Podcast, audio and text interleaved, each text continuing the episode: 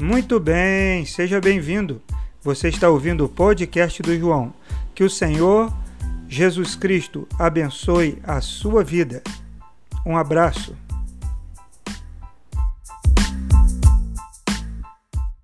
Irmãos, a gente está falando em Marcos capítulo 1. Marcos capítulo 1.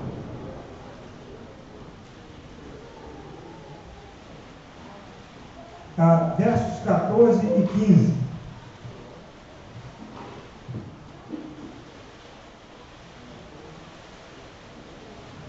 Marcos 1, 14 e 15. Diz assim: Depois que João foi preso, Jesus foi para Galiléia proclamando as boas novas de Deus. O tempo é chegado, dizia ele. O reino de Deus está próximo. Arrependam-se e creiam nas boas novas. Amém, irmãos? 14 e 15. Hoje nós vamos falar, nós vamos ver aqui nesse evangelho é, muito barulho, né? É, o desafio de sermos escravos da verdade e escravos da palavra. Escra escravos da verdade e escravos da boa nova do Evangelho. Amém? A primeira coisa que eu quero ver aqui nesse texto, para nós pensarmos, é por que João Batista foi preso? João Batista ele vivia no deserto, né? Você sabe, a gente falou sobre ele aqui. Ele não estava mais na cidade, ele vivia isolado, ele pregava e ele estava no deserto. É a segunda coisa.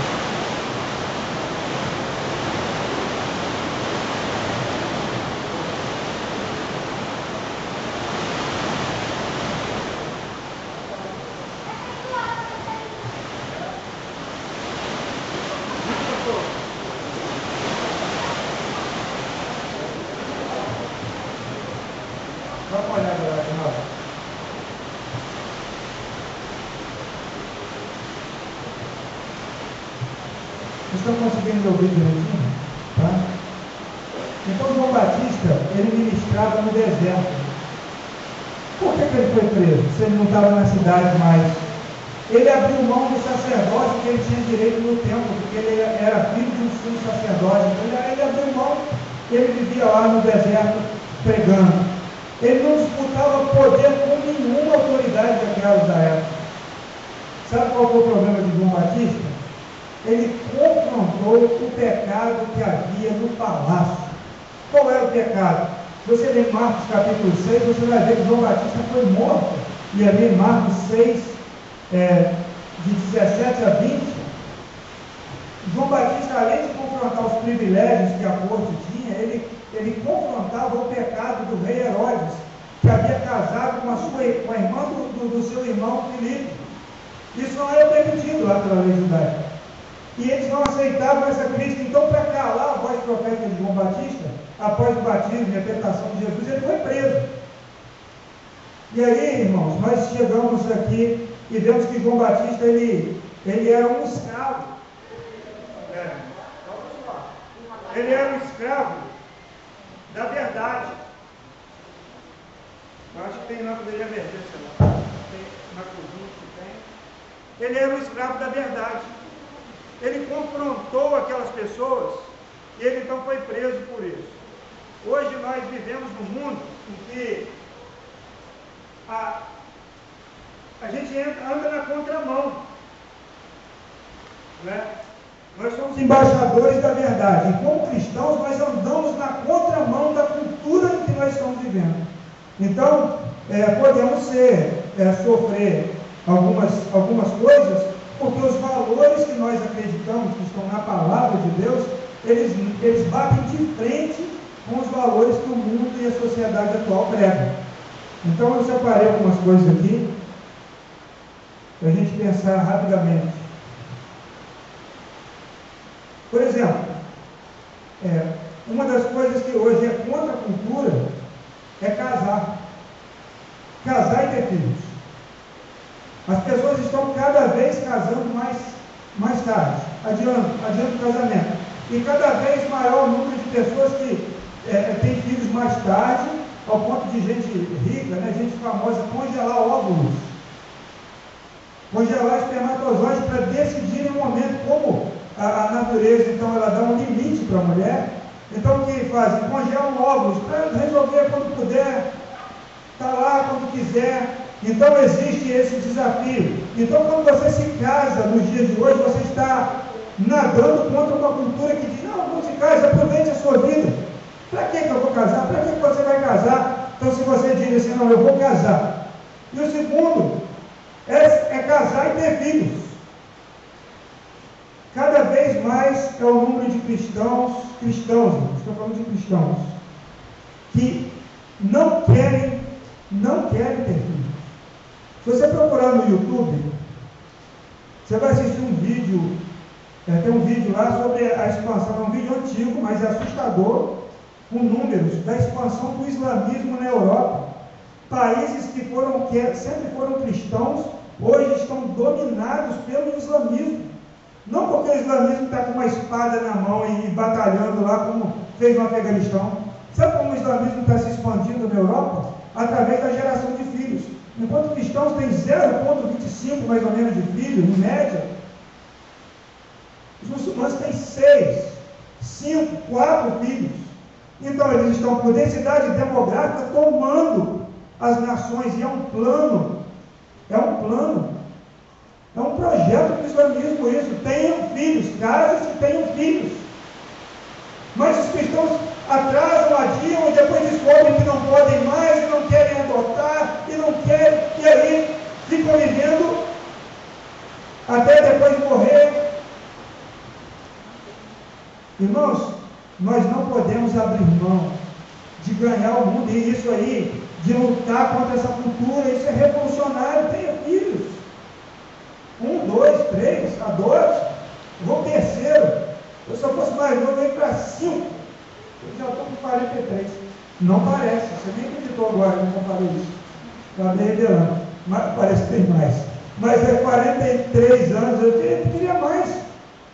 Nós precisamos, irmãos, colocar filhos no mundo e ensiná-los os valores, ensinar os valores da palavra de Deus e dizer, olha, você é um missionário, um embaixador.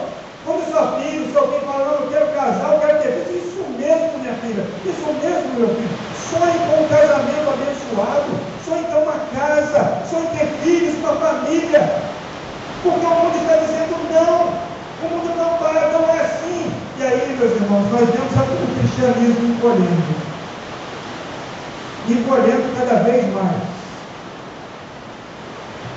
Né? Então, é, casais, irmãos, que não querem, casais que também fecham seus corações para adoção.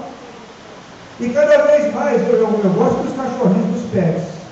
Cada vez mais os pets têm sido os filhos dos cristãos. Infelizmente, isso é muito ruim, porque nas outras culturas, outras religiões estão se expandindo e crescendo e tomando, tomando cidades inteiras, sem pegar em uma espada. Né? E é uma coisa que o inimigo coloca muito forte isso, porque se você vê lá na, na China, por exemplo, existe um controle de, de, natalidade muito, muito forte lá. E quando é, se é cristão, então é mais forte, eles não querem que os cristãos tenham filhos na China. Porque os filhos de cristãos é, não são necessariamente cristãozinhos, né? mas potencialmente são flechas dessa cultura da palavra de Deus. Então, não abra mão, amém? Não abra mão, não abra mão de, de, de sonhar com isso. Outra, outra, outra questão que é contra a cultura é falar ou declarar que, que a sua vida é orientada pela palavra de Deus. Porque cada vez mais se prega e se busca o que é autonomia. Você diz, não, eu sou orientado pela Bíblia, eu vivo a palavra, eu busco, eu leio a Bíblia em casa, mas a Bíblia, a Bíblia, é contra a cultura, porque cada vez mais as pessoas querem viver de si para si, das suas próprias ideias, mas não é assim que se vive. Ninguém vive sem nenhuma, nenhuma orientação. O que, é que orienta as pessoas? Se não é a palavra, é outra coisa. Né? As pessoas sofrem muito hoje com, com as redes sociais. A rede social domina o mundo. O Zuckerberg domina o mundo. Ele vai fazer um lançamento dia 28 da, da realidade virtual agora no, topo que ela, que ela pode chegar agora. Vai ter um mundo paralelo do Zuckerberg. Ele já está mudando, o Facebook vai ficar secundário, é, vai investir no Instagram como, como plataforma de negócio e a rede social forte do Zuckerberg vai ser esse mundo paralelo, essa realidade virtual, dia 28 de outubro. Então eles dominam a opinião na rede social, o número de curtidas, 500 curtidas está lá. Tem a ver com isso de suicídio de adolescentes. Então nós precisamos nos orientar pela palavra de Deus.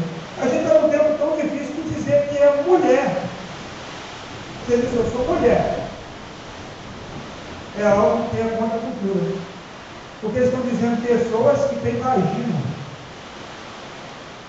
Você viu a campanha sobre o, o absorvente, pobreza menstrual, aqui de Mangaé? Pessoas que menstruam. Mas você diz, não, eu sou mulher, eu sou heterossexual, eu sou homem. Né? Na Fazenda, na última edição agora, o, o Fiuk pediu perdão por ser homem, branco. Irmãos, olha como nós vivemos controlados. E aí eu estava assistindo o, o, o Flow, que o Cabo da Senhora foi falar lá, e ele começou a falar sobre nome de medicações, de tratamento que está fazendo ali no, Vital Brasil. Aí o, o, o, o a pessoa que estava entrevistando falou, não, não fala isso não. Porque o Lacombe falou aqui, nós estamos derrubados. E ele tinha acabado de falar que a internet era um terreno livre. Aí o Cabo da Senhora falou assim, você não disse, eu não disse que a gente não é livre nem para falar o que a gente quer. Então nós precisamos ser cristãos com uma postura é, que sabe que está nadando contra a correnteza, contra a maré. Amém? Outro lado contra-cultural é congregar, frequentar a igreja. Esses dias eu comecei a ler o texto, eu não terminei, mas eu salvei para ler, de um pastor que decidiu não fazer transmissões online mais na igreja. Ele disse que isso é, contra, é, é, é contra a cultura porque cada vez mais os cristãos se afastam de congregar. Isso acontece uma acomodação. Primeiro você, no começo da pandemia, as pessoas até arrumavam o culto, assistiam o culto, mandavam fora. Várias igrejas faziam isso. O tempo foi passando, eu duvido que alguém estava sentado assistindo lá. Estava lá ligado, né, para aparecer que estava assistindo, estava lá uma louça, fazendo outra coisa. Não tem como. A Bíblia diz em Hebreus capítulo 10, verso 25, não deixem de congregar, como é o costume de alguns, porque o dia se aproxima. É muito importante os cristãos saírem de casa e ir para a igreja, porque é simbólico, simboliza compromisso, simboliza, simboliza resistência. Resistência. Você não é o cristão ele não é tapado, ele não é manipulado, na maioria, não é. Ele apenas é alguém que acredita na palavra de Deus e congrega. Isso é contra-cultural. Quando todo mundo está lá com o celularzinho na mão, ele põe uma Bíblia na mão, ele bota seus filhos no carro, ele vai para uma igreja. Que se põe a lutar contra uma cultura. Que muitas vezes somos até ridicularizados. João Batista foi preso. Agora é preciso saber, meus irmãos, que a verdade ela é uma tocha acesa. Como se você chegasse, faltou luz aqui, né? Ficou tudo escuro. Mas a luzinha dessa, dessa câmera aqui ficou acesa aqui e aparecia ali. Então qualquer luz, por menor que seja, ela, ela, ela aparece na escuridão. Então a verdade é a nossa tocha acesa. E quando você entra num lugar escuro com um fósforo aceso, você não vai conseguir achar a escuridão ali, porque a escuridão ela não permanece no mesmo lugar que as trevas, que a luz. As trevas não permanecem no mesmo lugar que a luz, e a nossa luz é a verdade. Amém, meus irmãos? É a verdade. Fale a verdade. Tem uma, uma postura, e sabe o que vai acontecer? Deus vai te honrar. Deus vai mostrar para as pessoas como é, ser, como é bom ser um cristão. As pessoas que ridicularizam hoje são as mesmas que vão pedir oração amanhã. Que vão perguntar como é isso. Eu não sei o que fazer com os meus filhos. Você pode me ajudar? Você pode orar por mim porque eu estou aflito, estou aflita. Então aquela pessoa que olhava para você com rabo de olho, porque você congrega, porque você diz que é heterossexual, que é homem, que é mulher, que é casado, tem filhos, que vai domingo para a sua igreja, eles vão falar, você pode orar por mim, orar pela minha família? Porque a luz resplandece nas trevas. Amém? A luz resplandece nas trevas. Segundo, o que Jesus começou a pregar? O que, que ele começou a pregar? No, no verso 14, né, a parte B e o 15. Depois que João foi preso, Jesus foi para Galiléia proclamando as boas novas, o Evangelho de Deus. Ele disse: O tempo é chegado, o reino de Deus está próximo, arrependa-se e creia nas boas novas. Jesus pregou basicamente o que João Batista pregava. Então Jesus deu continuidade ao que João vinha fazendo ali no deserto. Ele pregava o arrependimento dos pecados, ele pregava o batismo. E aí a primeira coisa aqui é que essa mensagem era muito clara. Né? E ele era dividido em três pontos. Primeiro ele diz, o tempo é chegado. A palavra tempo aqui, é, eu não estou enferrujado no grego, mas eu fui lá consultar para ter certeza. A palavra grega aqui é kairos. Na Bíblia existem duas palavras para tempo: cronos e kairos. Cronos é a nossa hora, é o tempo do nosso relógio. E Kairos é sempre usado para falar, quando se refere ao tempo relacionado a Deus. Kairos é o tempo de Deus. Jesus disse assim: é chegado o Kairos, é chegado o tempo de Deus. Sabe, tem momentos na nossa história, e eu acho que a gente está vivendo um momento muito singular na história, que é tempo de Deus de anunciarmos as boas novas, anunciarmos o Evangelho. Jesus dizia: o reino de Deus está próximo, a segunda parte dessa mensagem dele. Mas o próximo dele aqui, ele não estava falando, João Batista falava de um próximo que era próximo de tempo. Está chegando. Olha, daqui a algum tempo, está próximo. Mas quando Jesus falou, ele usou uma outra palavra para próximo, ele falou, é próximo geograficamente. O reino de Deus está próximo, ou seja, eu estou aqui. Né? O reino de Deus, Basileia Hotel. O reino de Deus está perto. Agora, como Jesus está lá no céu, foi, morreu, ressuscitou, né? E está lá no céu. Como o reino de Deus fica próximo geograficamente agora? Através de nós. Onde você estiver, existe ali um embaixador do reino de Deus, uma embaixadora do reino de Deus. Existe alguém que tem o Espírito Santo de Deus e está naquele lugar e vai levar ali, dentro do tempo de Deus, a palavra. Você está lá na sua mesa, tranquilo, você pensa assim, ah, mas eu não sou ministro, eu não sou uma ministra do Evangelho, mas a sua postura no seu trabalho, sentado na sua mesa. Quando você faz então uma oração antes do almoço, quantas pessoas não oram, não oram publicamente? Um conhecido meu, amigo, chegou um ponto que pastor de uma, de uma denominação que ele trabalhou, eles, eles marcavam para almoçar no restaurante, ele trabalhava com esse pastor. Ele, ele para orar, ele falou: vamos, vamos fazer que estamos conversando aqui. Para as pessoas não perceberem que eles estavam orando antes. Nós precisamos nadar contra essa cultura e dizer: o reino de Deus está próximo, ele está aqui nessa mesa. Uma reunião familiar, você dizer: vamos orar por esse alimento, vamos orar por esse aniversariante e fazer uma oração do jeito que você quiser fazer. Eu vou ler um salmo aqui e vou abençoar. E sabe o que Deus vai fazer com isso? Ele vai usar você, ele vai usar a sua vida e aquele lugar vai ficar diferente. Não é que as pessoas vão ficar reprimidas porque tem um crente ali, esconder as garrafas. E... Não! Vai ficar diferente porque a presença de Deus está ali, o reino de Deus está próximo, está perto, está em você. Né? Romanos, vamos abrir Romanos capítulo 10, verso 8. Romanos 10, 8.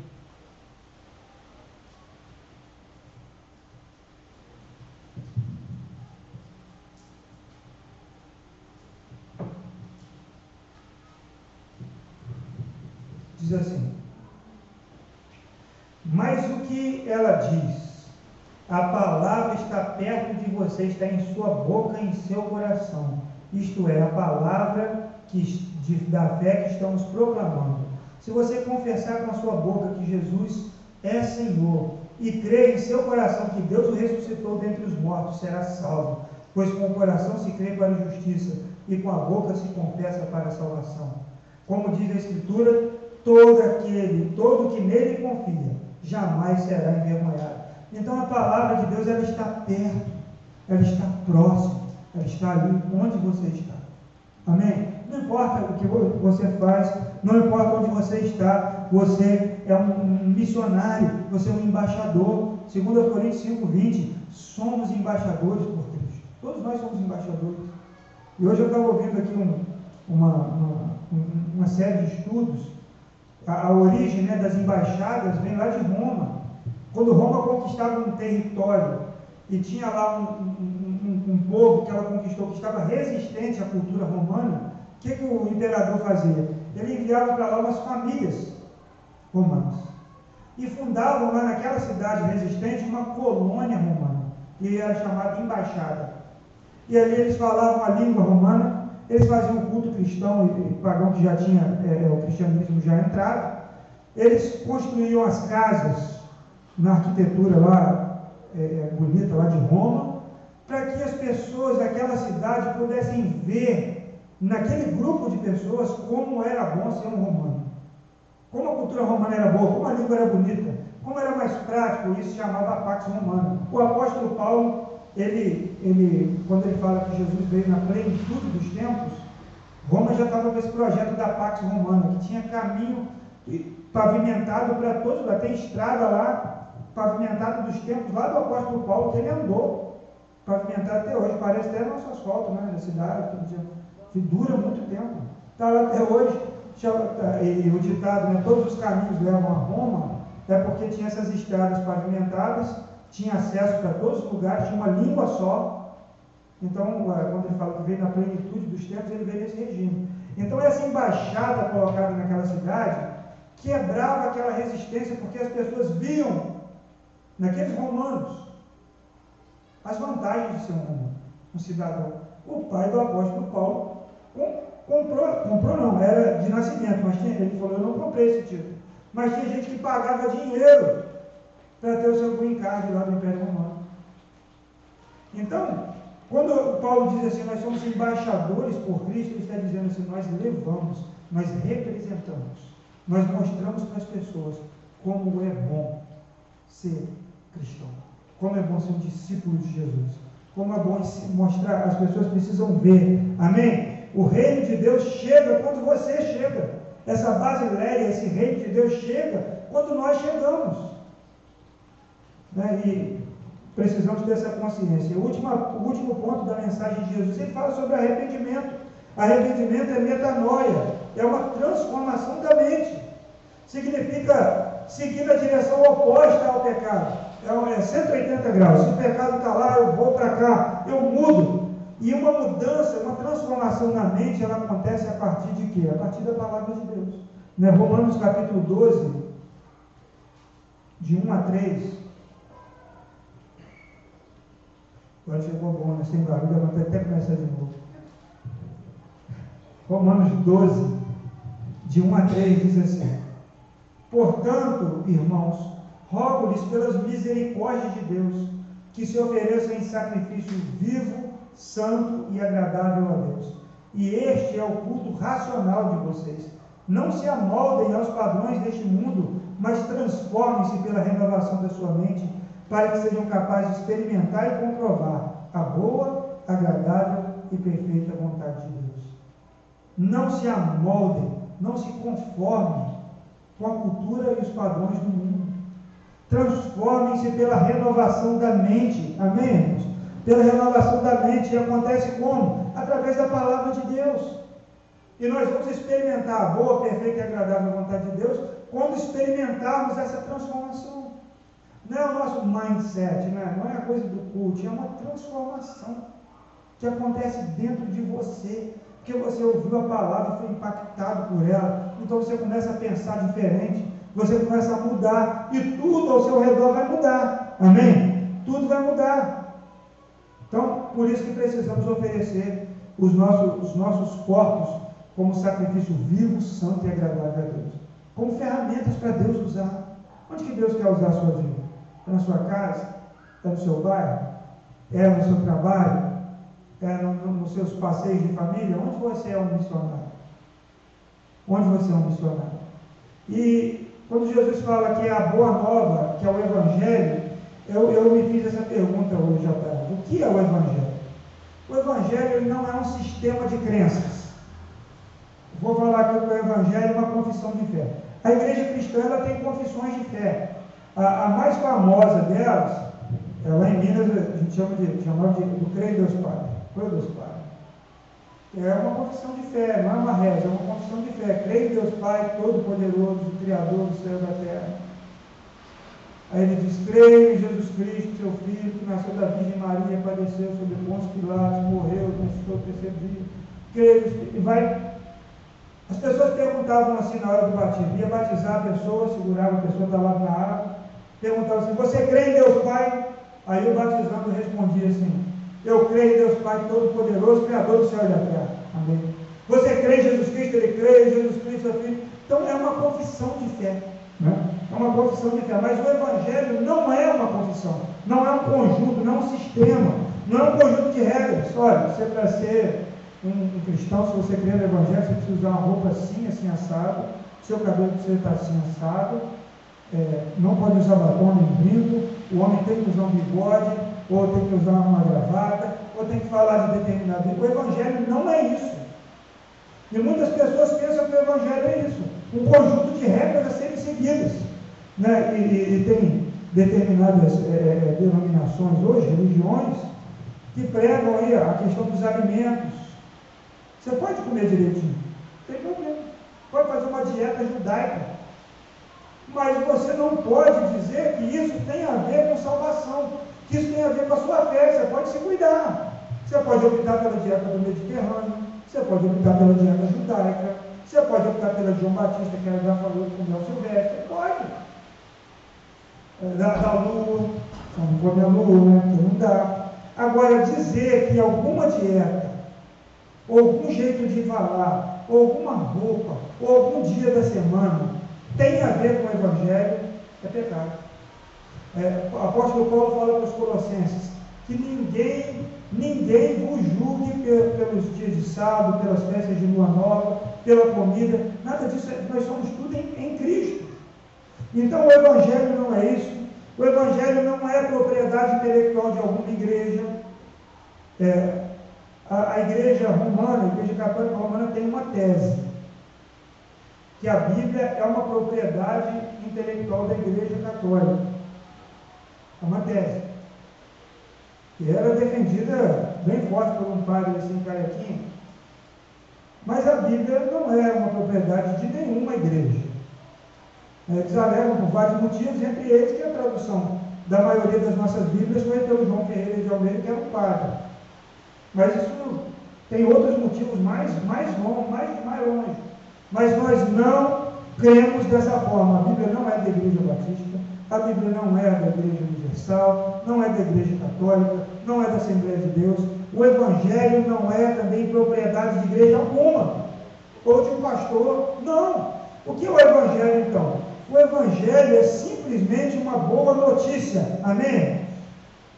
Evangelho significa boa nova, boa notícia, novidade. E aí, nós somos os portadores dessa boa notícia, aqueles que levam as boas notícias.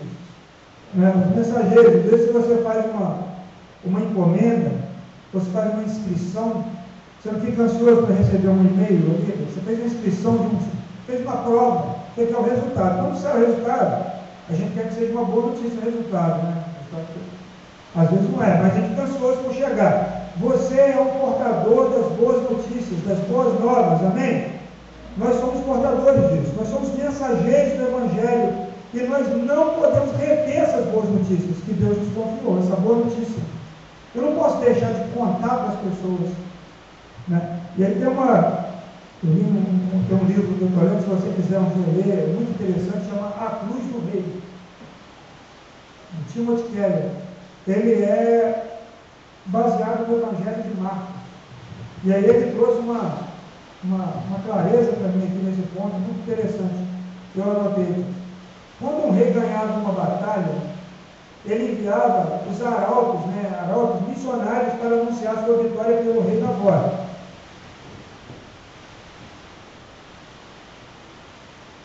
Por exemplo,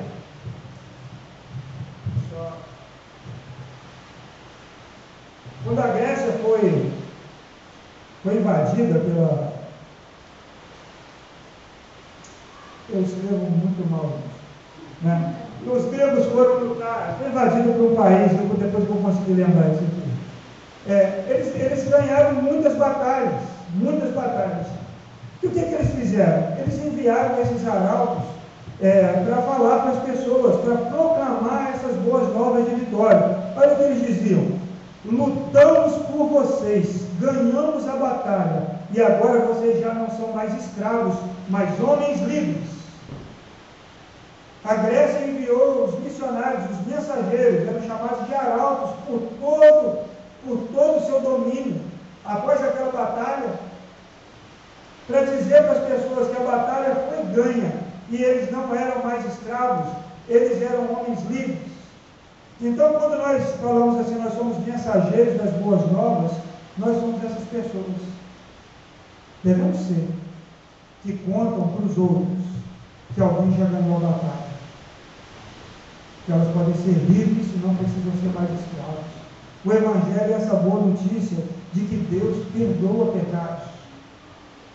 Que Deus ele liberta as pessoas que estão aprisionadas. O Evangelho é aquele que leva a transformação para uma família. Que às vezes estava sendo destruída por causa do pecado, mas o Evangelho entra ali muda aquela mulher, muda aquele homem, muda aquela casa. Que liberta pessoas que estão lá, às vezes endemoniadas. E o mal existe. Demônio. Ele está aí fazendo coisas que você nem imagina. Ele não está lá falando no microfone, dando entrevista. Ele está destruindo vidas. E a Bíblia diz que o diabo vem para roubar, matar e destruir. Ele destrói através das drogas, através da, da, das através da falta de fé, através das intrigas, das confusões familiares. Ele entra ali. Então nós precisamos estar atentos, porque nós, quando nós proclamamos o Evangelho, quando nós dissemos para essas pessoas que Jesus Cristo ele morreu para que ela tivesse vida, que a batalha foi vencida, nós estamos dando uma carta de libertação para essas pessoas. Elas precisam crer no Evangelho. Fico, fico admirado com o que aconteceu com a igreja. A igreja, na maior parte, os cristãos têm sido tímidos no seu testemunho, tímidos, e um, um dia foi tão ousado. Quantos pregadores nós vimos antigamente com a Bíblia na mão, lá no meio da rua? Às vezes um grupinho de cristãos pregando ali, quantas pessoas batendo de porta em porta, entregando um Novo Testamento, entregando um folheto, quantas pessoas dando testemunho orar nos seus trabalhos, e hoje a igreja, ela retrocede e fica tímida. Mas Jesus disse que a igreja, as portas do inferno, não podem resistir a igreja. Amém? Então, se é porta, porta não é arma de ataque, é arma de defesa. Então, não é o inferno que avança contra a igreja, mas é a igreja que avança contra o inferno, marchando. Né? Quando o exército avança, né? Ele marcha, ele bate o pé bem forte, ele bate nas armas bem forte, faz aquele movimento. Aquilo ali é para fazer barulho, é para causar impacto visual. Quando a igreja avança, ela precisa ir com força, com sangue nos olhos, com desejo de levar a palavra de Deus. Olha quantos missionários estão empenhados no meio da Amazônia, quantos estão lá no, nos refugiados, lá entre os afeganistãos, os afegãos. Quanto tem um amigo aqui do, de Cabo Frio, tem uma ONG, se você quiser pesquisar no, no Instagram, chama Lar no Mundo. Está é, tá vindo uma família que, tá, que tá, já está em trânsito, né? Acho que uma família ou duas vão ficar aqui em São Pedro da Aldeia, na sede dessa ONG, que é, chama Levando Amor aos Refugiados. Tem uma cafeteria maravilhosa no centro de Cabo Frio, mais linda de todas. Bem ali atrás daquela galeria que tem um cinema, perto da igreja de Santo Antônio. Ali atrás tem a cafeteria lá, que o recurso gerado ali ajuda a sustentar essa ONG. Então, se você compra um café lá, de café top, viu? Só, só assim de mil, mil metros de altitude o café lá. Muito bom. Muito bom. Você pode contribuir. Isso é uma maneira de levar o evangelho, porque as pessoas que vão lá, é, elas acabam sendo evangelizadas. Não, acho que não pode é, ficar falando de evangelho o tempo todo, fazer culto, isso aí não, não pode. Mas como essas pessoas recebem ali o Evangelho? Através do serviço. Há duas semanas atrás, um, iraquiano que estava lá foi, foi, se despediu, foi tocar sua vida, conseguiu sua documentação no Brasil, aprendeu a falar português e ele saiu de lá convertido ao Senhor. Irmãos, a igreja ela precisa avançar, nós precisamos proclamar as boas novas. O Evangelho é um anúncio de algo que aconteceu na história de algo que foi feito por você, né, para você, e que mudou a sua história, mudou a sua condição para sempre. Então, quando eu conto o meu testemunho, eu estou proclamando o Evangelho. Então, o Evangelho, você precisa dar uma lista para a pessoa de 10 passos. Ó, 10. Segue isso aqui que vai dar certo. Não é isso, mas é dizer para a pessoa: olha o que Deus fez na minha vida. Olha o que Deus está fazendo, ainda erro, ainda tenho dificuldade, mas Deus tem me ajudado a superar. E eu posso orar por você, então você proclama. Nós precisamos, meus irmãos, em nome de Jesus, assumir. Agora, dá, dá algum, alguma preocupação, porque, às vezes, porque o João Batista falou a verdade, ele, você vai ver lá quando chegar no capítulo 6, é, pediram a cabeça dele numa bandeja porque tentam calar a verdade de todo jeito, botaram ele na cadeia, mas ele continuava vivo. E a vida de João Batista é um testemunho contra o, o, as coisas erradas que o rei Herodes fazia. Então, a, a, menina dançou lá, aí o rei achou maravilhoso, ele falou, me pede qualquer coisa, até metade do rei. Aí ela foi para a mãe dela e falou, o que, eu peço? A mãe dela falou, pede a cabeça de João Batista numa bandeja. E ó, que a verdade ela tem um preço. Você falar a verdade, você encontra a cultura, existe um preço, né? É, o nome moderno aí nas redes sociais é do cancelamento, né? Quantas vezes, às vezes a gente posta alguma coisa aqui do, do culto, recebo mensagem do Facebook, do YouTube, tinha, eu abri lá no YouTube um monte de vídeos suspensos por causa de música já antiga, já estava lá uns quatro vídeos suspensos, porque é música antiga, grande é o Senhor, eles não tem que tirar. Um dia eu escrevi, perguntaram quem era um, um rapaz lá no vídeo, eu falei, esse aí é o Paulo Macaco. Paulo Macaco era um elogio, porque ele, ele foi o primeiro alpinista a subir na Pedra da Gávea. Ele é famoso, tem uma marca de material de alpinismo que tem uma homenagem ao monte. Sabe o que o Facebook falou para mim? Que aquilo era ofensivo. Aí no justificativo eu coloquei, esse era o apelido dele. Esse era o elogio, porque ele subia em pedra que ninguém acreditava. Estava lá, é o apelido. Paulo Macaco, mas mesmo assim, eu tirava aquele comentário. Parece uma coisa boba. Só um comentário. Mas aos pouquinhos eles vão tirando o seu direito de falar. Esse é o problema. Quando você falar a verdade, você proclamar a palavra, pode ser que você receba alguma, alguma é, uma flecha contra você. Mas João Batista morreu. E quando foram perguntar para Jesus sobre João Batista, Jesus exaltou de João Batista. Falando, nascido de mulher não tem nenhum compromisso. E qual que é mais importante? Você receber os elogios do rei? Falar só que agrada o rei? Não é assim mesmo. A, a esposa lá do, do Felipe, ela estava ela tava sozinha, né? estava carente, o rei ajudou e trouxe ela para morar ele no palácio, casou. Deus não aprovava, João Batista, Deus não aprova.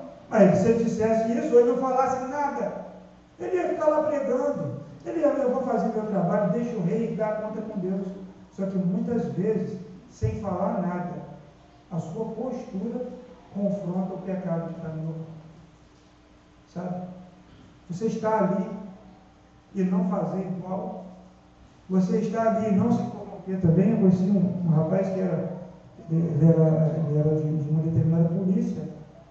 E ele, ele, ele fez de tudo para mudar de setor, porque ele, ele está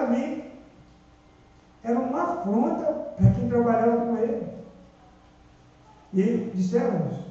Então ele fez um curso e foi para um, um batalhão no meio do mato florestal para ficar lá, porque ele na, onde ele estava, no posto que ele estava, ele, por ser um cristão, ele não podia. Se ele fizesse, ele era igual. E se ele não fizesse, ele, ele testemunhava contra o que estavam fazendo. Então ele tinha que sair. Às vezes a sua postura vai confrontar o ambiente que você está. Mas não tenha medo, porque Deus ele está com você. Amém? Vocês vão acusar, vão dizer um monte de coisa, mas o que importa é o que Deus está dizendo a nosso respeito. O Charles Finney, certa vez disseram para ele, perguntaram ele por que ele não reagia aos ataques que ele recebia. Ele falou, eu não ataco, eu não me defendo, eu faço a obra de Deus. Ele seguia fazendo. Deus honrou Charles Finney. Então, não tenha medo de ser um escravo do Evangelho da verdade. E não tenha vergonha e nem medo de ser um missionário onde você está, um embaixador do reino de Deus. Com a sua família. É contra a cultura, é contra a cultura, mas vai. Se seu filho ou sua filha sonhar em casar, deixa sonhar, ajuda, incentiva. Se sonhar em ser um missionário, não, não vou fazer uma profissão primeiro, porque ser missionário tem, Sabe, vai, mas meu filho, se Deus quer você nisso, Deus vai te levar, eu vou te ajudar no que você precisar. Sabe, sai de mão dada com seu marido, com a sua esposa, coloque seus filhos na frente, nada de contra essa cultura que diz que não é assim. Ah, é um modelo tradicional de família. Não, é o modelo da minha família esse aqui. Congregue, lute para trazer. Eh, no dia das crianças, eu comentei rapidamente aqui, né, quando Jesus falou que é, as, as, as pessoas estavam levando as crianças para ele, tinha gente impedindo. Ele falou: não impeçam, não, não atrapalhem que essas crianças cheguem. E colocou a mão e abençoou. A gente tem que dar acesso à palavra de Deus para os nossos filhos. Tem que dar acesso. Leva eles vêm sozinhos na igreja? Tem uns que até querem soltar para ver, mas no geral eles precisam de nós. Aí você leva. Que hora que é isso? Eu vou ver um filme. Eu, não, agora a gente vai na igreja, quando voltar a gente vai comer uma coca, vai ver um filme. Mas por quê? Porque isso é importante. Servir, sabe? Servir. Servir, é, é, se doar, fazer uma viagem missionária de férias, é, ajudar a organizar as cadeiras da igreja, fazer um mutirão para pintar, alguma coisa, coloca, mostra, fala isso aqui. Mas você poderia estar descansando, mas não, mas eu, eu escolhi servir. Eu não sou um voluntário, eu sou um escravo. Eu sou um escravo do, do Evangelho. Eu sou um escravo de Cristo. Então eu vou cumprir o meu chamado. Amém, meus irmãos? Nós somos chamados a essa verdade e as boas novas. Esse é o nosso chamado. Nós somos arautos. Então não tema a verdade. Não guarde com você o tesouro do Evangelho, da boa notícia né, da vitória de Jesus sobre o pecado, sobre o inferno de natureza. Não tenha medo, não tenha receio, Deus vai estar com você. No finalzinho do Evangelho de Marcos, quando Jesus sai, né, a grande comissão, tem um versículo ali tão interessante. Olha lá no, Marcos capítulo 16.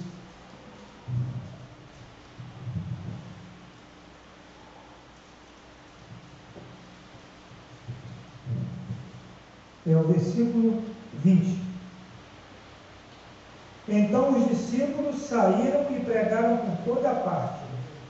E o Senhor cooperava com eles, confirmando-lhes a palavra, com sinais que a acompanhavam. E em Mateus capítulo 28, Jesus disse: Eu estarei com vocês todos os dias.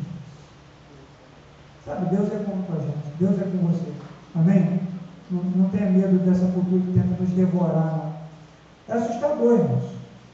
Você começa a assistir é, é, é, determinados é, documentários, você começa a ver os filmes mudando muito, as propostas, as leis que vão sendo aprovadas no escuro. Aí você olha para os seus filhos e fala: o que vai ser para essas crianças? O que vai ser no futuro? É assustador. Tempos difíceis nós estamos vivendo. Mas Jesus falou que está conosco mesmo nesse tempo. Mesmo em tempos difíceis, Ele está conosco. Amém? Vamos orar ao Senhor? Pai, nós estamos aqui diante da Tua palavra e queremos te pedir em nome de Jesus, Senhor. Nos ajude, Deus, a não ter medo de, de falarmos a verdade, de falarmos o que acreditamos na Sua palavra e também, Senhor, não nos deixe ficar envergonhados de compartilhar o Evangelho com quem quer que seja. Senhor vai levar muitas pessoas aqui, Senhor, as pessoas mais simples, e vai levar também diante dos poderosos, dos altos executivos. E ali o testemunho do Senhor vai ser eficaz. Seja para um amigo, Senhor, seja para alguém que acabou, acabou de conhecer, o testemunho vai ser eficaz, porque a tua palavra não volta vazia. E em nome de Jesus, Senhor, eu repreendo toda a ação do inimigo, que muitas vezes, ó Deus, tenta nos tirar, tirar do foco que é o Evangelho, tenta nos envolver, Senhor, com uma cultura que só nos afasta da Sua presença, que nós, só nos afasta da Sua palavra. E eu te peço, Senhor, em nome de Jesus, que o Senhor abençoe cada família aqui representada. Senhor, aqueles que têm enfermos na sua casa, nós abençoamos agora em nome de Jesus e pedimos a cura do Senhor. Aqueles, ó Deus, que têm sido roubados pelo inimigo dos seus corações, têm perdido a fé, têm se esfriado, eu te peço, ó Deus, em nome de Jesus, aqueça esses corações. Levanta, Deus, o fogo que está escondido aí embaixo dessas cinzas. Assopra essa cinza, Espírito Santo, em nome de Jesus. E levanta aqui missionários e missionárias para a glória do seu nome. Em nome de Jesus. Amém. Vamos adorar o Senhor.